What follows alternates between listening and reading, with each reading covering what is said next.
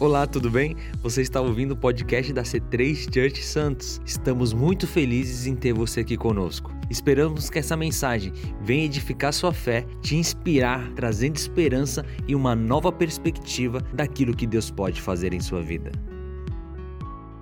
É, eu ouvi uma historinha, né? Não sei aqui. É, como a, quais as coisas que, quando um filho completa 18 anos, né, o que, que ele mais deseja obter na vida? Antes do carro precisa ter outra coisa, não tem? Hã? Carteira de habilitação, carteira de motorista, né? Eu lembro que quando, quando eu fiz 16 anos, eu fiquei com inveja dos americanos, porque nos Estados Unidos, com 16 anos, você já tira a carta. por que, que eu nasci no Brasil? Né? A sede, o desejo de dirigir era muito grande, né? Eu vi uma história de um menino, que ele, um filho que ele completou 18 anos, conseguiu tirar sua tão sonhada carteira de motorista, e assim que ele pegou a primeira a sua carteira de habilitação, na primeira vez que ele foi pegar o carro habilitado, ele convidou toda a sua família para passear. Pai, mãe, irmãos, aí foi todo mundo no carro. Só que o pai foi, foi o primeiro a entrar no carro e já entrou no banco de trás do motorista. Sentou no banco de trás. Aí a mãe entrou na frente, os irmãos entrou no banco de trás também, junto com o pai. E aí o filho, né, ressabiado, ô pai, por que, que você está sentado aí atrás? Todo o tempo que você estava me ensinando, você sentava do meu lado e ficava me instruindo. Será que você né, é, encheu as paciências, enjoou de ficar do meu lado, dando palpite toda hora, falando o que é para fazer, o que não fazer? Não, filho, na verdade não é isso. Eu só estou aqui para fazer o que você fez comigo durante anos. Durante anos você chutava minhas costas enquanto eu dirigia. E agora você vai ver como que é. Durante alguns anos eu vou sentar aqui agora e fazer a mesma coisa. É? Quem aqui já passou por isso? É pai dirigindo e... Para com isso, menino. Né? Então tem a hora do, do, do, de dar o troco. Né? Mas a gente não é assim, amém? Nós somos pais compassivos e perdoadores. Quem aqui aprontava quando era criança? Levanta a mão. Tem uns levados aqui, né? Eu era levado. Era mesmo. Chinelo voava, tamanco, cinta, tudo isso rolava lá em casa. Então, assim, mas o que, que acontecia quando seu pai te pegava no ato, no fraga ali da, da, da, da malcriação, no fraga ali da levadez? O que, que acontecia? Que que, que, que, na hora que você via seu pai, uh, o que, que acontecia na sua espinha? Via um gelo? Como é que era esse negócio aí? Frio na barriga. E o que, que acontecia? Quando seu pai vinha, já esbravejando com a cinta na mão, qual era a tua reação? Você ficava esperando? Pinote, corria, não é verdade? Gente, quantas vezes eu corri, me tranquei no banheiro, me tranquei com as minhas irmãs no banheiro, me tranquei no quarto e ficava lá até passar a ira do meu pai, a ira da minha mãe, né? A minha mãe estava me contando também que quando ela era criança, ela chegou a se esconder dos pais dela com medo de apanhar, que ela tinha aprontado. Ela ficou três horas escondida. Os pais dela estavam quase chamando a polícia, achando que ela tinha sumido, ido para a rua, né? E ela ficou quietinha lá. Então, assim, a gente tem a reação de quando nós somos pegos em fazendo algo errado, a gente quer correr do Pai. Mas a mensagem que eu tenho para você hoje é que nós nunca podemos ter esse comportamento com o nosso Deus. Quando nós aprontarmos, quando nós errarmos, quando pisarmos na bola, quando pisarmos no tomate, quando pecarmos, nós não temos que correr do Pai, nós temos que correr para o Pai. Amém? Então, tudo que eu quero que você lembre hoje, seja qual for a circunstância que você passar na sua vida, não corra do Pai, corra para o Pai. Amém? Só que muita gente, quando pisa na bola, corre do Pai, corre de Deus. Por quê? Porque tem uma imagem distorcida da figura, do retrato de Deus, de quem Ele é, de como Ele se comporta. Muita gente vê Deus como um velho de barba, já querendo bravo, querendo punir, querendo castigar, né? Tem gente que até imagina, eu fico imaginando na mente das pessoas que como se Deus ficasse à espreita, né? Miguel, vem aqui. Gabriel, chega mais. Olha lá aquele meu filho lá, levado. Vai, peca, peca para tu ver. Tô só esperando. Ó, chibata vai estralar. Vem, vem, vem, vai, vai, vai pecar, vai pecar, vai pecar. Pecou, pega ele, Gabriel, pega ele, Miguel, né? Tem gente que acha que Deus é assim, que ele fica espreita ali, né, esperando a gente pisar na bola para de alguma forma nos punir, para de alguma forma nos castigar. E se você tem essa imagem de Deus, você vai ter muita dificuldade de usufruir da maravilhosa paternidade do Pai da paternidade do Deus celestial, que te ama tanto e pagou um alto preço na cruz do Calvário por amor a você. Então é inteiramente possível você estar próximo de Deus e não usufruir dessa paternidade. E hoje eu quero dizer: vamos correr para o Pai e nunca do Pai. Amém? O Pai, ele é o Pai terreno, agora eu quero falar. O Pai terreno, ele é o intermediário entre o céu e a terra para a próxima geração. O pai terreno, ele é um espelho, um modelo e uma marca. Pais terrenos muitas vezes quebram esse espelho e aí não conseguem transmitir uma imagem correta de Deus. Por isso muita gente vê Deus de forma distorcida por causa da imagem que tiveram do seu pai terreno. E o reflexo do coração de um pai doente afeta diretamente o desenvolvimento do seu filho. E o tema da mensagem de hoje é Retratos de um Pai. Vamos orar. Paizinho querido, eu quero lhe agradecer por essa mensagem.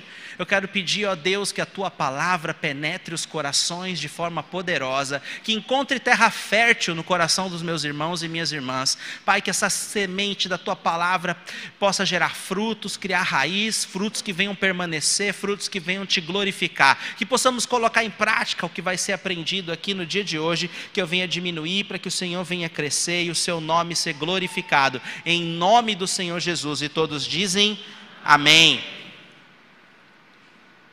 Existe um déficit de paternidade no mundo que reflete em várias camadas da sociedade. E aí a gente vê os tipos de maridos que tem por aí, maridos imaturos que não honram suas esposas, não honram seus filhos, maridos egoístas e por aí vai. Esse déficit de paternidade também reflete no tipo de profissionais que a gente vê por aí.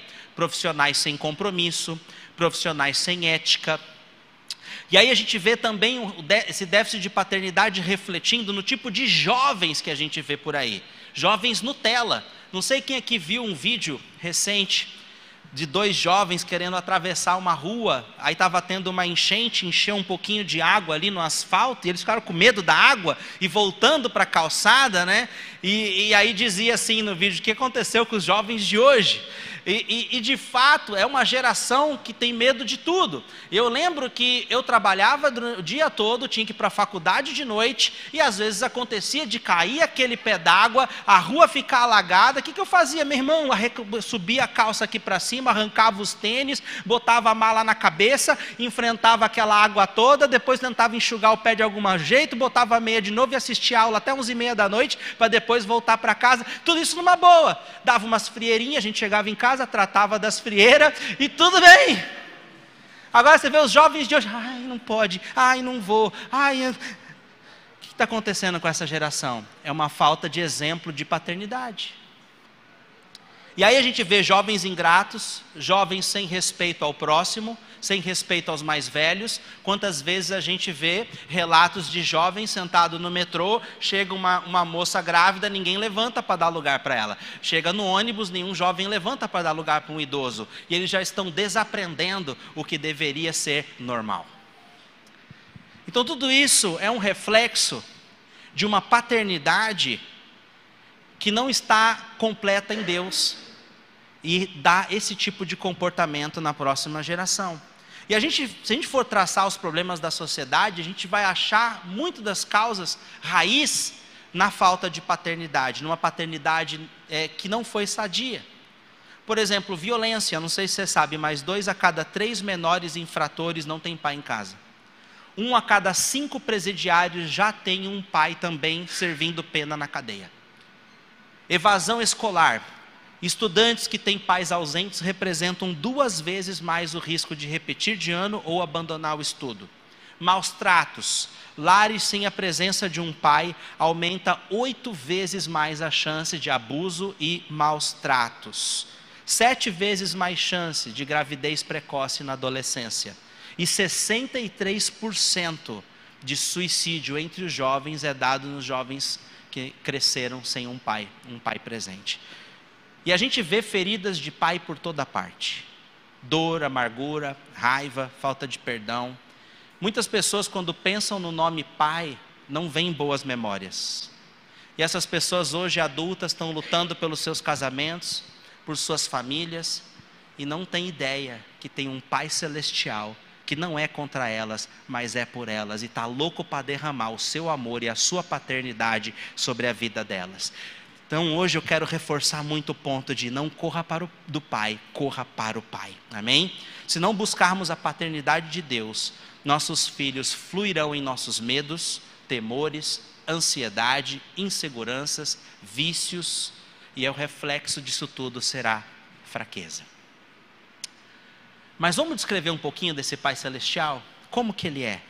Que pai é esse? Ele não é aquele velho de barba branca, com uma bengala, louco para me punir.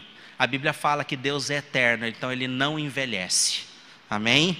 Então a gente vai estar surpreso quando a gente vê Deus. Não tem ideia com que ele se parece, mas com certeza não é um velho de barba branca. Nada contra, a gente envelhece, nossos cabelos ficam brancos, né? Mas Deus é eterno, amém? Não é essa imagem que a gente tem que ter dele. Então vamos descrever um pouquinho do coração desse Deus. O que, que a gente encontra quando nós corremos para Ele? E o que, que a gente perde quando nós corremos dele? Tem essa perspectiva. Para olhar para Deus é muito legal a gente olhar para Jesus. No livro de Hebreus, a Bíblia fala que Jesus é a expressão exata do Pai, a expressão exata do Senhor. Então, quando nós olhamos para Jesus, a gente consegue compreender o coração de Deus, como Deus pensa, como ele age. Então, vamos olhar para Jesus. Abre comigo no livro de João, capítulo 8. João, capítulo 8. E a gente vai ler do versículo 3 em diante. Diz assim: Os mestres da lei e os fariseus trouxeram-lhe uma mulher surpreendida em adultério.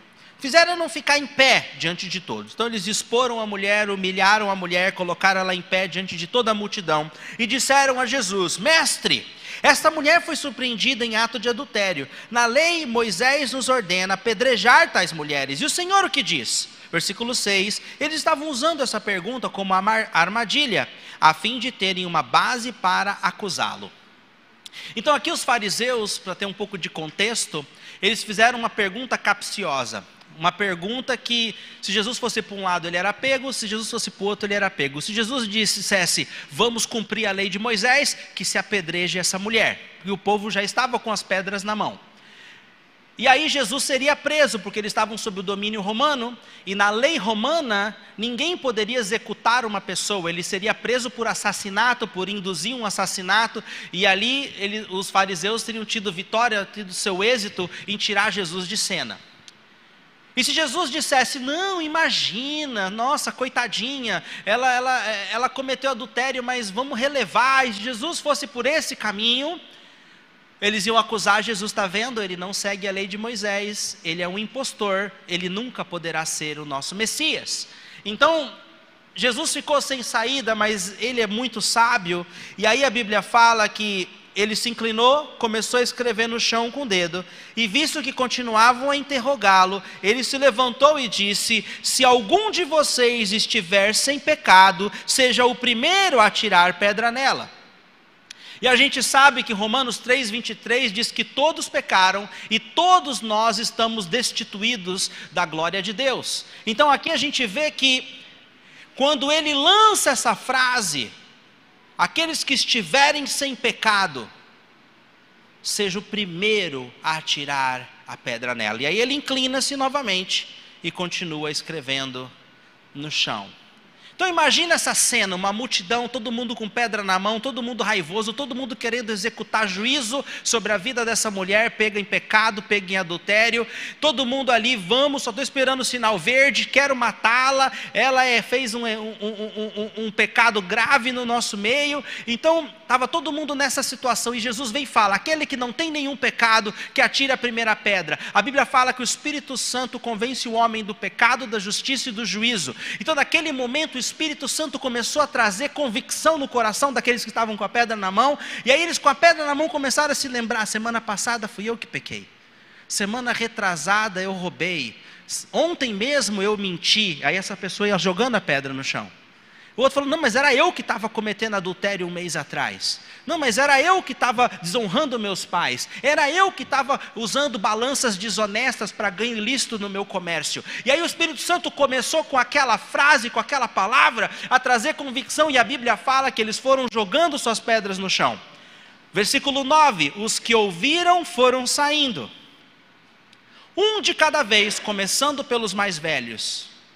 E Jesus ficou só quando ali eu fiquei pensando, meu Deus, como os caras são burros. Está ali Jesus, o único que tem poder para tirar o pecado de nossas vidas. O Cordeiro de Deus que tira o pecado do mundo estava ali diante deles. Aquele era o momento para eles colocarem suas pedras no chão e correr para Deus. Mas ao invés disso, eles jogaram suas pedras no chão e correram de Deus.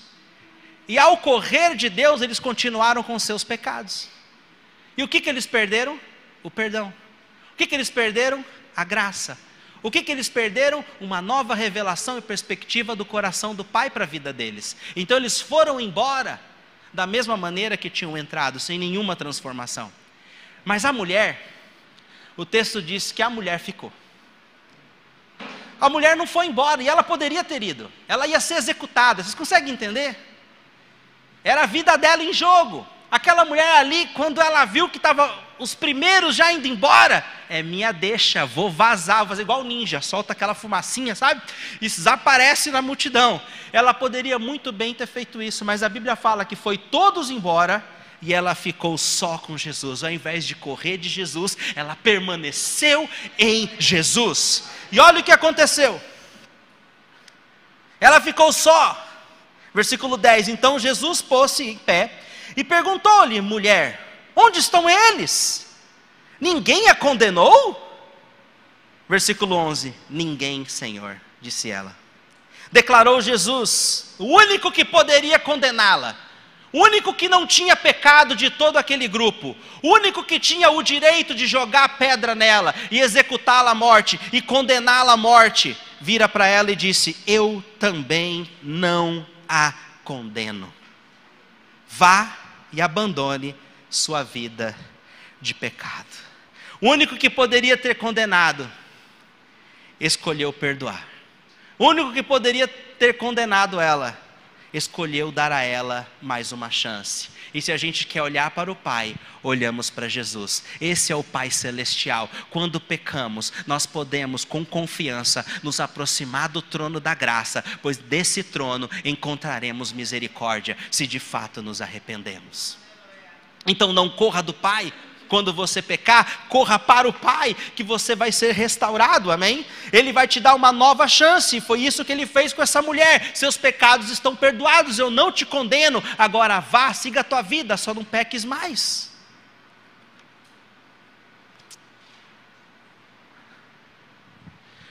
Não corra do Pai, corra para o Pai, pois o Pai lhe mostrará misericórdia.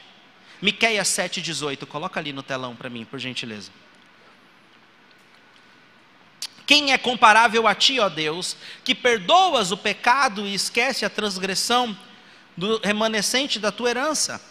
Tu que não permaneces irado para sempre, mas tem prazer em mostrar amor, de novo terás compaixão de nós. Pisarás as nossas maldades e atirarás todos os nossos pecados nas profundezas do mar. Aqui fala todos os nossos pecados, não é alguns, não é os menorzinhos, todos, e mostrará a fidelidade a Jacó, a bondade a Abraão, conforme prometeste sob juramento aos nossos antepassados na antiguidade. E aí, Tiago, no capítulo 2, diz que a misericórdia triunfa sobre o juízo. Então a gente vê aqui um Deus que se deleita em demonstrar misericórdia e a sua misericórdia triunfa sobre o juízo. E aí nós lemos em 1 João que se nós confessarmos os nossos pecados, ele é fiel e justo para perdoar os nossos pecados e nos purificar de toda a injustiça. Então esse é o coração de Deus. Esse é o Pai que nós temos no céu. Não corra do Pai, corra para o Pai, pois no Pai você encontrará perdão e restauração. Amém? Vamos ver um outro exemplo, um outro de como Jesus descreve o coração do Pai em outra forma. Abre comigo no livro de Lucas. Lucas, capítulo 5. Essa é uma história muito famosa, é a história da pesca maravilhosa. E nessa história, um pouco de contexto para vocês, Jesus estava no lago de Genezaré e tinha uma grande multidão. E Jesus chega para um homem chamado Simão, que tinha um barco, e fala: Simão, quero subir aqui, Simão, quero ensinar aqui. E aí a Bíblia fala que Jesus sobe no barco de Simão, se assenta e começa a ensinar a multidão que estava na areia. Ok? Então, esse é o contexto é ali que estava acontecendo. E versículo 4 do capítulo 5: Tendo acabado de falar, Jesus disse a Simão: Vá para onde as águas são mais fundas. E Jesus disse a todos: lancem as redes para a pesca. Quando eu li esse versículo, duas coisas me saltaram aos olhos. Primeiro, Jesus disse a Simão: quem era o dono do barco? Hã? Quem era o dono do barco? Simão, conhecido como Pedro. Então, Simão era o dono do barco. Então, o que, que aconteceu aqui? Jesus virou para o dono do barco e disse: Vá para onde as águas são mais fundas. Jesus estava dando o que para Simão? Direção.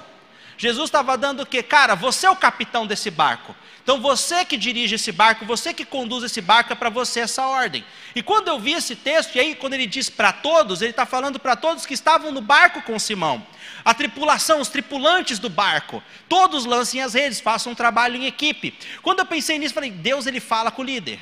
Deus ele dá direção clara para conduzir o barco para o líder. E quem é o líder de uma casa? O pai. Deus vai falar com o pai. Deus quer dar orientação para o pai. Deus quer fazer com que o pai conduza o barco da sua família de um jeito que vai cumprir os propósitos dele. Então o pai vai ouvir de Deus, e aí Deus vai dizer: vai para a água onde são as águas são mais fundas. E o pai vai ter a escolha de ouvir e obedecer. Simão obedeceu, viveu um grande milagre. Nem todo pai obedece, mas uma coisa eu aprendi para ouvir a voz de Deus, eu tenho que estar perto dele. Não dá para a gente ouvir a voz de alguém que está muito longe. Às vezes eu vou surfar com o Rafa, que estava tocando aqui no, no baixo. E aí ele está longe, ele está vindo de uma onda, eu quero falar, cara, que onda tal, né? Todas quiradas, manobras. E ele, ah, ah porque está longe, está o vento soprando, minha voz não chega nele, ele não entende o que eu estou falando. Se nós estivermos longe de Deus, a gente também não vai ouvir a voz dele. E se nós não ouvirmos a voz dele, nós não teremos direcionamento para nossas vidas e para nossa família.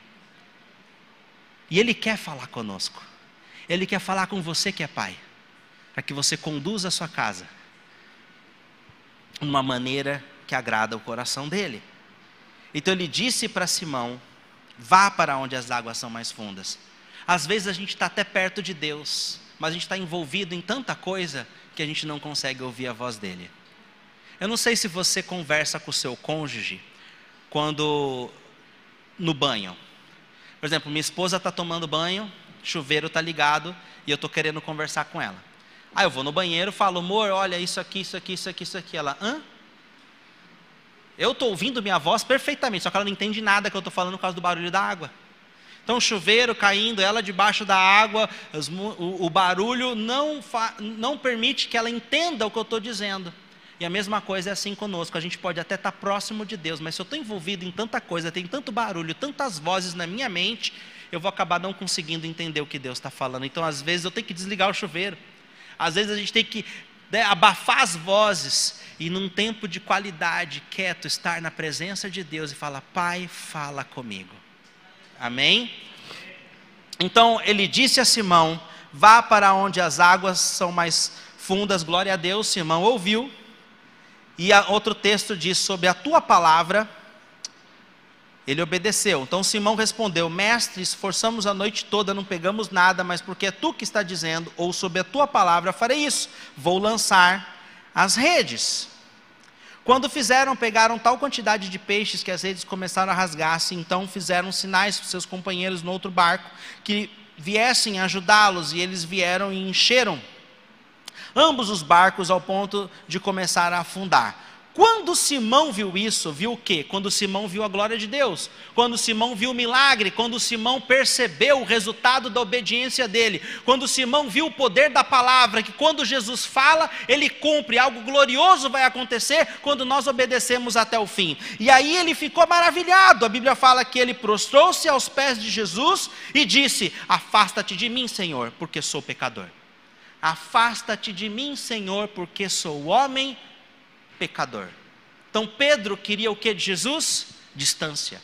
Pedro queria que Jesus fizesse o que com ele? Se distanciasse dele, mas esse não é o coração de Deus.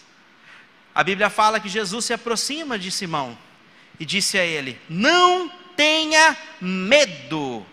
Versículo 10: Não tenha medo. A Bíblia fala que o amor de Deus lança fora o medo o perfeito amor lança fora o medo. Então Jesus, todo amoroso, se aproximou dele, representando o coração do Pai, que se aproxima de nós e lança fora o nosso medo. Toda vez que eu corro do Pai, que eu corro de Deus, eu continuo com o meu medo dentro de mim. Mas quando eu corro para Deus, o seu amor lança fora todo o medo, e o medo paralisa. O medo te bloqueia. E aí Aqui, Jesus abafa o medo, tira o medo de Simão e diz: De agora em diante, você será pescador de homens. Tem outro texto que diz: Siga-me, que te farei pescadores de homem.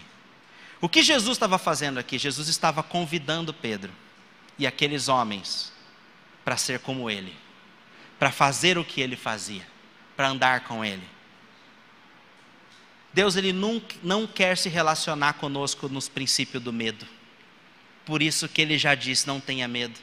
Diversas escrituras nós vemos Jesus falando não temas, Deus falando não temas, não tenha medo. É para mostrar para mim, para você que o coração do Pai, que o Pai quer se relacionar conosco, nunca baseado no princípio do medo, mas no princípio da confiança, no princípio do amor, no princípio do respeito. Amém? No princípio da identidade que gera propósito e destino profético. Porque o que, que Jesus fez? Jesus muda o nome de Simão para Pedro. Identidade. E lança Pedro num propósito: farei de você pescador de homem. Pedro proje Deus projeta Pedro para o seu destino profético. Então não corra do Pai, corra para o Pai, pois o Pai lhe dará identidade, propósito e destino. Quando nós corremos de Deus, nós perdemos uma identidade saudável que Ele pode nos dar, nós perdemos a chance de vivermos com um propósito e alcançarmos um destino. A paternidade é uma incubadora de destino. E a gente vê essas palavras de Jesus se cumprindo na vida de Pedro alguns anos depois. Alguns anos depois, Pedro vem no dia de Pentecostes e começa a pregar.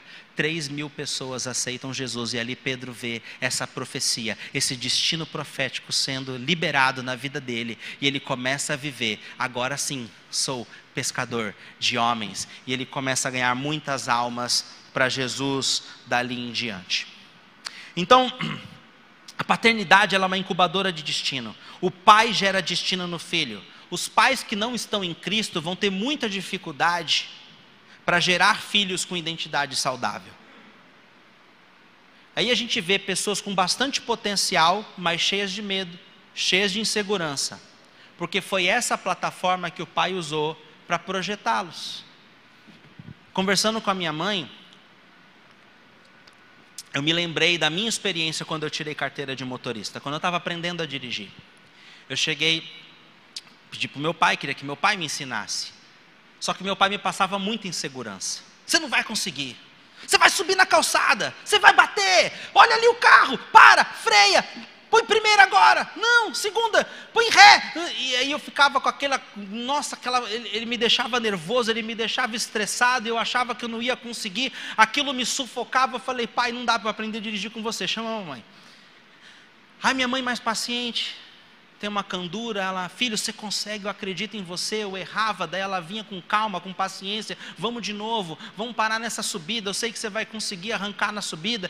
E aí eu, com as palavras de afirmação que ela vinha, eu consegui aprender a dirigir, tanto é que eu passei no primeiro teste. E aí, mas eu fui perceber que aquele comportamento do meu pai, mesmo que inconsciente, gerou uma baita insegurança em mim. Porque não era só ali, eu só dei um exemplo, mas eram outras áreas da minha vida que ele passava essa plataforma para mim. Mas olha só como é interessante. Eu fui perceber isso anos, já depois de casado. Eu era muito inseguro para dirigir, minha esposa lembra disso. Eu odiava pegar a estrada. Eu tinha medo de dirigir na estrada. Eu tinha pavor de dirigir em São Paulo. Quando aquele monte de carro, aquelas ruas, eu não sabia onde eu estava. Eu tinha pavor. Quando eu fui entender da onde que veio isso, veio lá. A insegurança que meu pai plantou no meu coração inconscientemente, porque não é isso que ele queria para mim, mas inconscientemente, ele plantou essa semente que só depois de muito tempo eu pude reconhecer e pude chegar no meu Pai Celestial, Senhor, derrama agora a confiança que eu preciso para que eu possa ter confiança em mim mesmo, para poder dirigir, poder fazer o que eu preciso bem feito. Hoje minha mulher quase não pega no volante, é sempre eu quando viaja, tudo São Paulo eu que dirijo, até na zona faroeste de São Paulo eu ando. Os Massari sabem qual é essa zona, né? Zona Norte, ZN, cheio de subida, moto na contramão e etc, né? Então, a família da minha esposa mora para aqueles lados ali, a gente sempre vai para lá. Eu vou de boa. Antes eu tinha pavor de andar ali. Nossa. Ainda mais ali no Edu Chaves ali era punk. Mas agora vamos lá. Né? Então assim, a gente vê que muitas coisas, comportamentos que nós temos é fruto às vezes de uma falha da paternidade que o nosso pai teve conosco. Por isso que é importante a gente identificar essas coisas e buscar em Deus, no nosso Pai perfeito, para corrigir essas questões, amém? A sua identidade impacta seu comportamento, a sua identidade impacta quem você é, e o pai tem o papel de quebrar rótulos. O Tiago me mandou um vídeo, né, um filme que chama Mostra-me o Pai. É incrível uma cena que eu vi nesse filme que mostra é, um pai que o que ele fez por um filho e esse filho estava relatando né, que o que esse pai fez por ele é, foi uma plataforma para ele ser bem sucedido.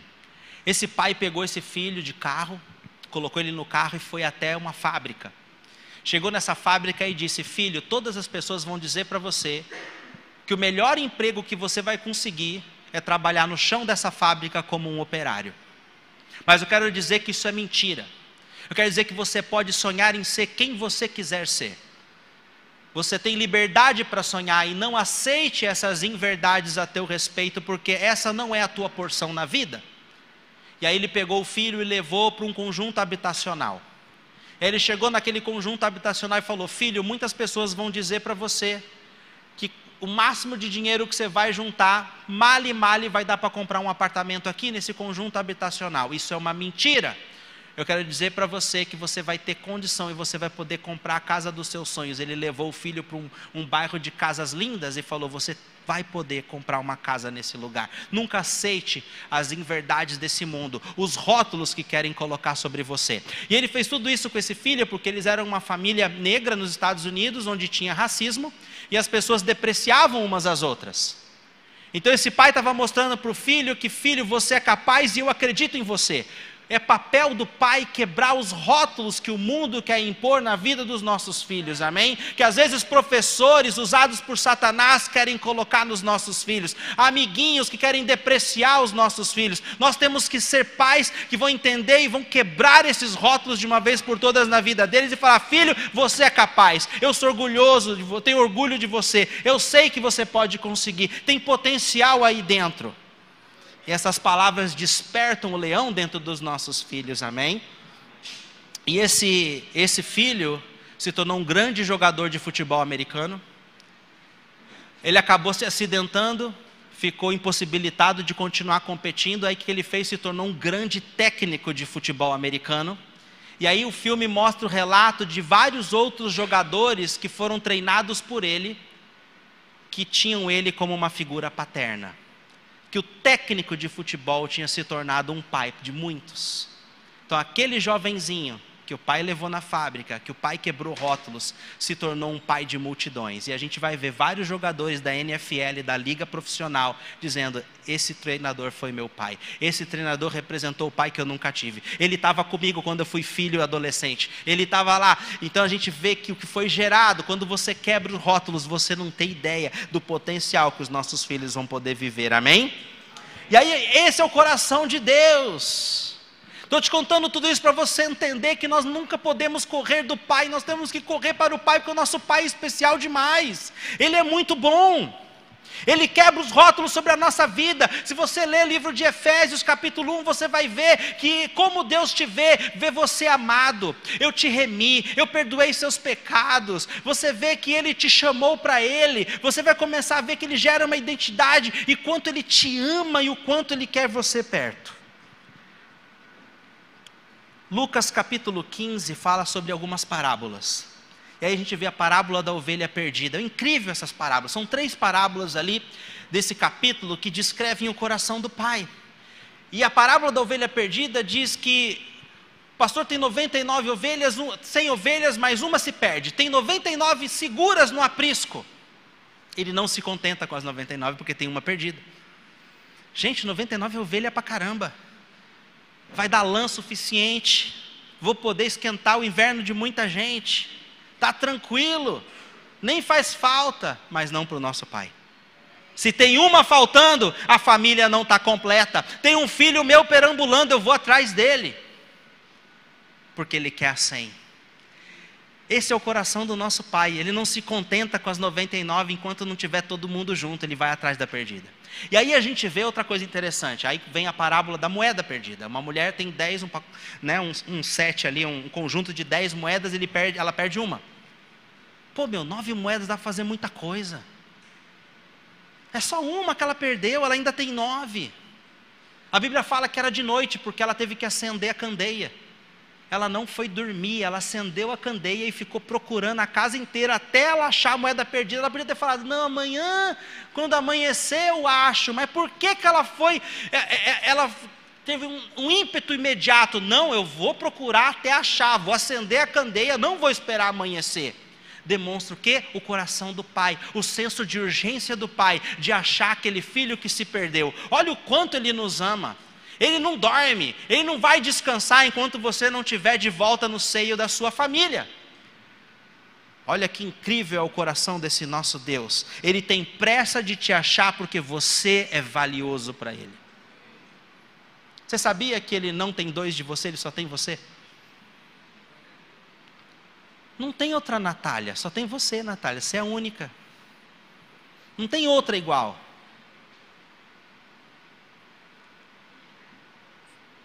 Olha como nós somos especiais para o nosso Deus, amém? Ele nos ama. Corra para o Pai, não corra do Pai. E aí vem a parábola do filho pródigo na sequência dessa. Parece que aqui vai sendo construído algo, descrevendo o coração de Deus.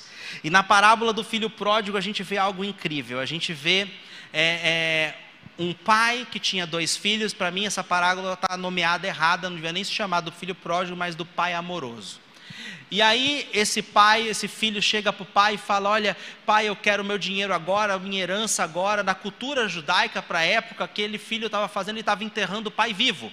Ele estava declarando para todo mundo: Para mim, o meu pai morreu. Eu já quero a minha herança e vou gastar e vou tocar minha vida. Então esse filho some mundo, vai embora com sua parte da herança. E a Bíblia fala que ele gasta tudo, torra tudo. Vem uma crise no lugar, região que ele estava. Ele arruma emprego para poder sobreviver cuidando de porcos, e a Bíblia fala que ele vai cuidar da lavagem dos porcos, e quando ele pede algo para comer para os seus empregadores, ninguém lhe dá nada. E aí a Bíblia fala que ele cai em si, e ele lembra: olha o coração do pai. Na casa do meu pai, ele diz: até os empregados têm fartura em suas casas para suas famílias. Olha o coração de Deus até os servos de Deus têm fartura, quanto mais os filhos. Vou voltar para a casa do meu pai, quem sabe ele me aceite como um dos seus servos. Eu sei que eu vou ter o suficiente para mim. Então a gente vê esse filho volta para casa. E olha que interessante, abre lá Lucas 15, versículo 20. Nós vamos ler só quatro versículos dessa história. E aí a gente vê o seguinte: Eu fico imaginando como era esse pai, todo dia indo para o terraço da sua casa com o binóculo e ficava procurando: será que ele volta hoje? Não, não é hoje. Dia seguinte, é hoje. Não, é hoje. Então a gente fica imaginando o coração desse pai aflito, querendo ver o seu filho de volta. Mas aí a Bíblia fala que certo dia, olha lá, Versículo 20: O filho levantou, foi para seu pai, estando ainda longe. Seu pai o viu. O pai viu de longe, por quê? Porque provavelmente o pai estava à espreita. E cheio de compaixão, correu para o seu filho, abraçou e o beijou. Não diz o texto, cheio de raiva, correu para o seu filho, esbravejou e lhe deu um sermão. Não é isso que o texto diz. O texto diz que o pai o viu, cheio de quê? Compaixão, a Bíblia fala que Jesus era movido a compaixão, ele fazia toda a obra, ele era movido a compaixão para fazer o bem em todos os lugares que ele passava, porque ele via o povo como ovelha sem pastor, ele via o povo como órfão, um povo que tinha um pai, mas não sabia quem era seu pai e não se relacionava com o seu pai, que é Deus. Então ele tinha compaixão, e aqui esse pai corre com compaixão em direção ao seu filho, ele abraça e beija. E aí o filho diz: Pai, pequei contra o céu, pequei contra ti, não sou mais digno de ser chamado teu filho. E aí o pai disse aos teus servos: Depressa! Tragam a melhor roupa, vistam nele, coloquem um anel no seu dedo, calçado seus pés, tragam um novilho gordo, matem-no. Vamos fazer uma festa e alegramos, pois o meu filho estava morto e voltou à vida, estava perdido e foi achado, e começaram a festejar o seu regresso. Esse é o coração do nosso Deus, amém? Esse é o coração do nosso Pai, por isso que tem um outro texto na Bíblia que diz que quando um pecador se converte, se arrepende, há festa no céu. Esse é o coração do nosso Deus, um Deus que ama e tem compaixão pelos seus filhos. Seja qual for a sua situação, corra para Deus e não de Deus. Ele vai transformar você. Ele vai equipar você. Ele vai perdoar você. Ele vai projetar você. Ele vai gerar um destino em você com uma identidade saudável. E você vai poder transbordar na vida dos seus filhos a paternidade que você recebe do céu. Salmo 145, 7. Olha que lindo esse texto. 145, versículo 7: Comemorarão a tua imensa bondade e celebrarão a tua justiça. O Senhor é misericordioso e compassivo, paciente e transbordante de amor. O Senhor é bom para todos. A sua compaixão alcança todas as criaturas. Olha que lindo, ele é misericordioso, compassivo, paciente, transbordante em amor. Ele é bom para todos. Sua compaixão, sua compaixão não fala que alcança alguns, não fala aqui que alcança os que se destacam, fala que ele alcança todos, todas as suas criaturas. Então, quando você corre para o Pai, você encontra a sua graça. E quando você encontra a sua graça, você é perdoado, curado, restaurado e enviado para toda boa obra. Quando você encontra com a graça de Deus, você é perdoado, curado, restaurado e enviado para toda boa obra. Amém? Isso é boas novas, igreja. Muita gente tem dificuldade de se relacionar com Deus como Pai. A Bíblia fala que os filhos são como uma flecha. Salmo 127 diz: Os filhos são herança do Senhor, uma recompensa que Ele dá, como flechas nas mãos do guerreiro, são os filhos nascidos na juventude. Como é feliz o homem cuja aljava está cheia deles. Filhos são como uma flecha. Para que serve uma flecha? Para ser o quê? E lançada para acertar o quê? O alvo. A flecha na aljava não presta para nada, ela tem que ser removida da aljava, ela tem que ser lançada e ela tem que ser lançada em direção a um alvo. E a Bíblia fala que os filhos são como uma flecha nas mãos do guerreiro. Então nós, como pais, temos o papel de lançar nossos filhos e projetar nossos filhos em direção ao alvo. Só que tem pai que nunca lança seus filhos. É o famoso pai paternalista. Passa a mão na cabeça toda vez que o filho faz coisa errada. O filho não sabe o que é colher os frutos dos seus próprios erros. Ele não aprende. O pai super protetor. E aí o que acontece? O filho faz 45 anos de idade e ainda está morando em casa com os pais, sem nenhuma perspectiva de vida, sem nenhuma projeção para criar sua própria família. E aí tem um outro tipo de pai que ao invés de lançar os seus filhos em direção ao alvo, simplesmente atira para qualquer lado. Está incomodando, está pesada essa aljava, deixa eu te mandar para algum lugar. Vai embora daqui. E aí o filho vai para o mundo sem preparo nenhum. E dá ruim, dá cabeçada, se filho sofre. Nós temos que projetar nossos filhos para serem saudáveis e responsáveis para que eles venham fazer a diferença na sociedade. Não apenas ter uma boa vida, porque um bom pai terreno, que não conhece Jesus, ele prepara seu filho para ter uma vida boa, para cuidar da sua família bem, para ser um bom cidadão. Só que eu te digo que um homem de Deus prepara o seu filho para muito mais que isso. Nós preparamos o nosso filho para uma missão de vida. Você não é somente um pai de provisão. Você é um pai que gera um propósito espiritual transcendente na vida do seu filho, onde ele não vai viver só para ele, ele vai transbordar para abençoar muitos. Amém? Pai não é aquele que ensina uma profissão, mas é aquele que mostra um caminho para Jesus.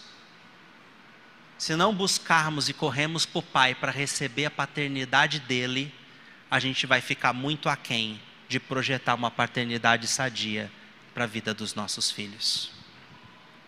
Paternidade é um projeto de Deus para lançar uma geração saudável que vai impactar uma geração, vai impactar uma sociedade.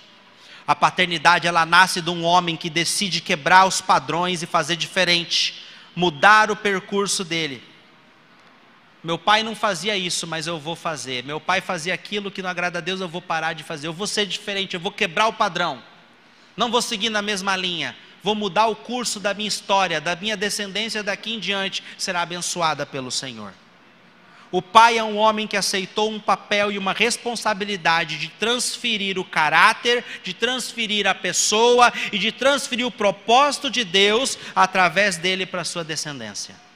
Vou repetir: o pai é um homem que aceitou o papel e uma responsabilidade de transferir o caráter, a pessoa e o propósito de Deus através dele para sua descendência. Mas para que isso aconteça, eu tenho que correr para o pai e não do pai. Amém? E aí, curtiu a palavra? Se você quiser ver mais conteúdos e saber do dia a dia da nossa igreja, nós te incentivamos a nos procurar nas nossas mídias sociais. Estamos no Instagram, Facebook e também YouTube e Twitch. Basta você digitar C3 Church Santos. É isso aí, que Deus abençoe a sua vida e até mais.